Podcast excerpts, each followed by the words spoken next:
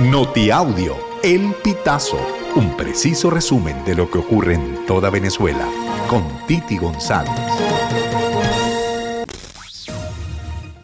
Bienvenidos a una nueva emisión del Notiaudio El Pitazo del 27 de octubre del 2023. El Ministerio Público citó para el lunes 30 de octubre a tres de los organizadores de la primaria opositora, celebrada el pasado domingo, para que declaren en calidad de investigados.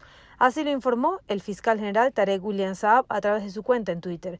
Los citados son Jesús María Casal, presidente de la Comisión Nacional de Primarias, Mildred Camero, vicepresidenta, y Roberto Abdul Hadi Casanova, miembro suplente. Dos funcionarios de la Policía Municipal de Cristóbal Rojas en el estado Miranda fueron privados de libertad por su presunta responsabilidad en la muerte de Héctor Luis Huerta, de 27 años. Este hombre fue arrestado con un teléfono robado. Los uniformados lo llevaron hasta la zona solitaria y presuntamente le dieron un tiro para luego simular un enfrentamiento. La Fiscalía presentó pruebas ante un tribunal de control. El procedimiento donde murió Huerta se realizó el 18 de octubre de 2023 en la urbanización Ciudad Miranda de Charayave, en los Valles del Tuy. Ese día se viralizó una foto de dos individuos en una moto que asaltaron un grupo de vecinos del conjunto residencial Matalinda. Extorsionadores lanzaron la madrugada de este viernes 27 de octubre una granada contra el establecimiento El Éxito, ubicado justo al frente de un colegio en el oeste de Maracaibo, Estado Zulia. El artefacto explosivo no detonó y fue encontrado a primera hora de la mañana por trabajadores del lugar.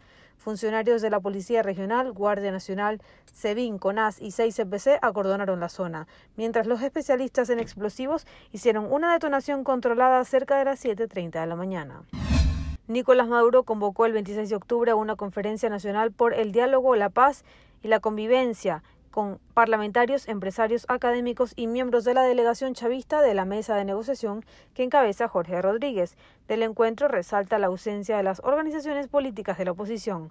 La jornada, de acuerdo con el gobernante oficialista, buscaba ratificar los acuerdos de Barbados, firmados la semana pasada. Sin embargo, la Plataforma Unitaria Democrática, que forma parte del diálogo, no participó en la reunión del jueves que se realizó en medio de una arremetida contra los miembros de la Comisión Nacional de Primaria. La Galería Beatriz Gil, ubicada en Caracas, inaugura este 29 de octubre la exposición Fronteras Visuales, una serie de fotografías hechas por el artista Ronald Pizzoferrato, que retrató los rostros y objetos de la diáspora venezolana que atraviesan diversos pasos fronterizos. Pizzoferrato, nacido en Caracas y formado en Suiza, decidió registrar el fenómeno de más de 7 millones de venezolanos que han abandonado su país de origen debido a la situación económica, política y social. Las imágenes expuestas muestran los pasos transfronterizos de Cúcuta y Maicao, la selva del Darién y el río Bravo.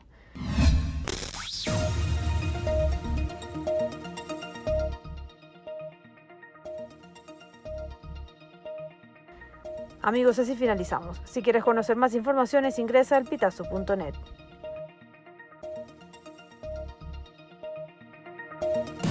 Estas informaciones puedes ampliarlas en nuestra página web, elpitazo.net. También recibimos tus denuncias vía SMS o WhatsApp a través del 0414-230-2934.